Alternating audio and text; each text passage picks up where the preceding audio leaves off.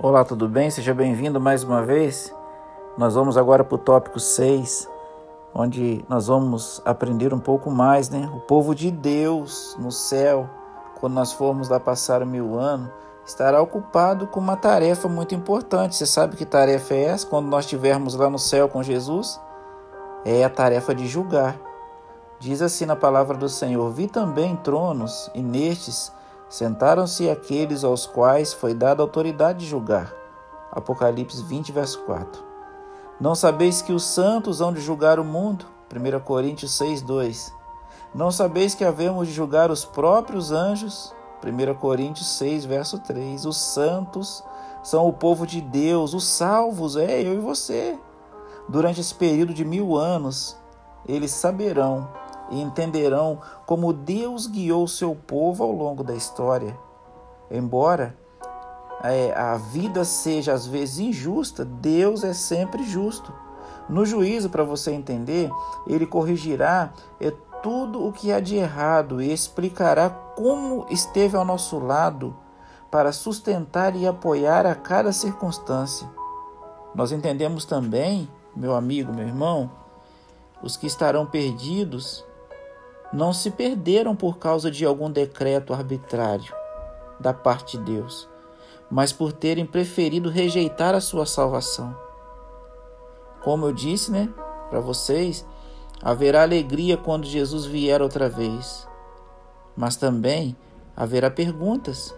O que aconteceu com o pastor fulano? Como é possível, né, que ele não esteja aqui no céu? O homem pregava, visitava e não está aqui? Poderemos até ser tentados a duvidar da justiça e misericórdia de Deus. Durante o milênio, o livro de registro do céu será aberto para, para que todos possam ver, para que todos vejam. Cada dúvida e cada pergunta serão respondidas. A misericórdia divina e seu tratamento justo ficarão claros. Quando esse período chegar ao fim, todos os seres humanos se unirão em um imenso coro. Justos e verdadeiros são os seus caminhos, ó Rei das Nações. Apocalipse 15, no verso 3. O tópico 7, eu vou falar para você agora. Bom, quando ao terminar os mil anos, os ímpios mortos retornarão à vida. Os restantes dos mortos não reviveram até que se completasse os mil anos. Apocalipse 20, verso 5. Os mortos em Cristo serão ressuscitados na ocasião da segunda vinda, e com os santos vivos serão levados ao céu. Os restantes dos mortos mencionados no verso são os que não se salvaram. Entendeu? Estes serão eh, são trazidos de volta à vida ao término dos mil anos. Jesus falou de duas ressurreições: a ressurreição da vida e a ressurreição da condenação. João 5, 28 e 29. A ressurreição da vida é a que ocorre no começo dos mil anos, quando os mortos em Cristo ressuscitarão primeiro, como está escrito lá em Tessalonicenses 4,16. A Bíblia a chama de primeira ressurreição, dizendo: Bem-aventurado e santo é aquele que tem parte na primeira ressurreição. Apocalipse 20, verso 6.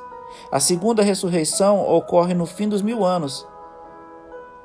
É a que Jesus chamou de ressurreição da condenação. Meu querido irmão, irmã, eu quero te fazer uma perguntinha agora. Eu já sei a resposta, mas eu quero perguntar. E aí? Você quer estar em qual ressurreição? Na primeira ou na segunda? Responde aí para mim no término desse áudio. Em qual ressurreição? O que é que você tem feito se você decidiu estar na primeira ressurreição?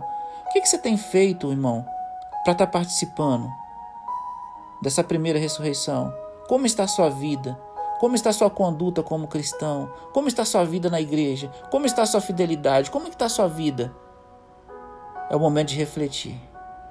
E eu quero orar por você, querido Pai. Como ansiamos, Senhor Deus, estar nessa primeira ressurreição, que é a ressurreição da vida. É a primeira ressurreição, quando Jesus voltar, vai nos levar para o céu.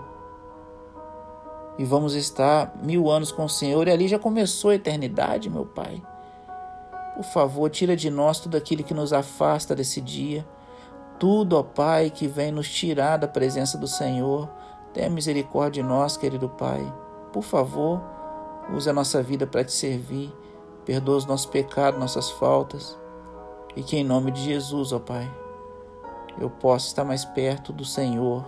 Que a igreja possa estar mais perto do Senhor a cada dia. Perdoa os nossos pecados, fica conosco. Clamamos essas bênçãos no nome de Jesus. Amém. Deus te abençoe, meu querido irmão. Fica um abraço aqui do pastor Irã Pascoal e da minha família, direto para sua família. Que Deus te abençoe. Até que ele venha, eu vou. Vou pregar, vou falar, vou me envolver mais com as coisas de Deus e que Deus possa te abençoar.